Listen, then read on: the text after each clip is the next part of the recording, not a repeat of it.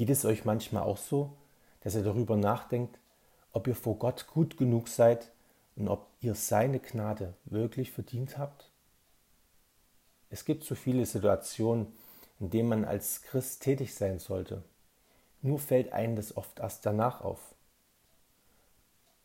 Oder man ist gerade wieder in seinem Alltagsstress gefangen und schafft es nicht einmal stille Zeit zu haben. Den einen Tag nicht, den nächsten vielleicht schon wieder nicht. Dann kommt das schlechte Gewissen. Mir ging es, beziehungsweise geht es oft so. Aber Gott sagt in seinem Wort ganz klar Nein. Meine Zuwendung zu dir und deiner Rettung sind ein Geschenk und nichts, was du dir verdienen kannst. Im Epheserbrief Kapitel 2, die Verse 8 bis 9 steht, denn aus Gnade seid ihr gerettet, durch Glauben, und das nicht aus euch. Gottes Gabe ist es, nicht aus Werken, damit sich nicht jemand rühme. In meiner Kindheit habe ich den Brauch kennengelernt, dass man genau aufgeschrieben hat, was man von wem geschenkt bekam, wenn man größere Feste feierte.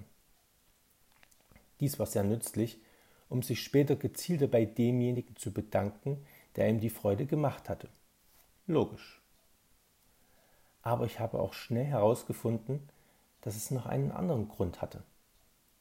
Nämlich wusste man, was der oder diejenige von einem erwarten konnte, wenn man selbst in der Rolle des Schenkenden war. Das ist auch logisch und folgt allzu sehr unserem menschlichen Gerechtigkeitssinn. Wie du mir, so ich dir. Manchmal aber ist man auch geneigt, dieses Prinzip bei Gott anzuwenden, indem man von der eigenen Zuwendung zu Gott auf seine Zuwendung für uns schließt.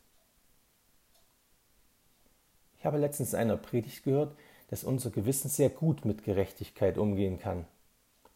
Aber Gnade, da muss es oft trainiert werden. Das ist ein scheinbar nicht so menschliches Prinzip. Das Geschenk der Gnade annehmen und es wirklich als Geschenk begreifen. Gottes Gabe ist es, nicht aus Werken. Wenn das im Herzen angekommen ist, befreit es ungemein.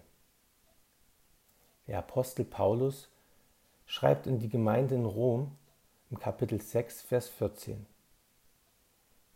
Denn die Sünde wird nicht herrschen über euch, weil ihr ja nicht unter dem Gesetz seid, sondern unter der Gnade. Wenn wir die Gnade Gottes angenommen haben, sind wir nicht länger Sklaven der Sünde. Unser altes sündiges Ich ist mit Jesus am Kreuz gestorben. Er hat sein teures Blut für uns vergossen. Jesus aber hat den Tod besiegt, er lebt. Und er lebt durch den Heiligen Geist auch in uns. Gottes große Gnade schenkt uns die Freiheit. Aber was soll das nun heißen? Sich von Gott beschenken lassen und weiter so? Ich meine, ein weiter so kann es mit Gott, ja kann es mit Jesus nicht geben. Nehmen wir Jesus als unseren Herrn an, findet Erneuerung statt. Und wir beginnen den Prozess des geistlichen Wachstums.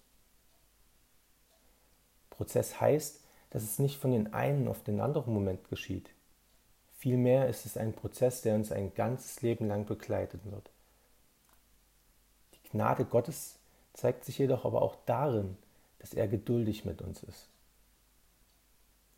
Also anstatt uns auf unsere Unvollkommenheit zu fokussieren, und unserem schlechten Gewissen das Feld zu überlassen, sollten wir uns ganz auf die Gnade Gottes ausrichten, darin leben.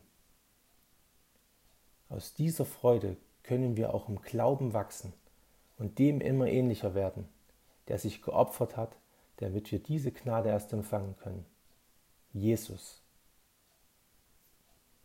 Ich wünsche mir sehr, dass die Freude über die Gnade unseres Herrn eure Herzen erfüllt. Seid gesegnet.